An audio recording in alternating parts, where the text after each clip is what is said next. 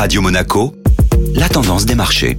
La tendance des marchés avec la Société Générale Private Banking. Bonjour Alexandre Rolando. Bonjour Eric. La prudence l'emporte sur les marchés financiers la semaine passée à l'aube des fêtes de fin d'année. Après deux séances de rebond en milieu de semaine dernière, les marchés boursiers européens ont finalement corrigé le tir vendredi en cédant plus d'un pour cent sur cette séance dite des quatre sorcières, animée par l'expiration des futurs et options sur différents indices. Les marchés clôturent donc la semaine en légère baisse en Europe, affichant des performances comprises entre moins 0,3 et moins 0,9%. Du côté des secteurs, la meilleure performance hebdomadaire est attribuée aux valeurs liées aux matières premières, dans un contexte de reprise de l'inflation et hausse des prix. Le secteur automobile, quant à lui, ferme la marche et enregistre la moins bonne performance sur la semaine, notamment pénalisé par la baisse de plus de 20% des immatriculations de véhicules particuliers dans l'Union européenne en novembre. Enfin, sur le plan économique, la BCE a commencé à réduire la voilure monétaire, mais de façon prudente. La Banque Centrale Européenne a ainsi confirmé jeudi la fin de son programme d'achat en période de pandémie en mars prochain, mais compte toutefois muscler son programme classique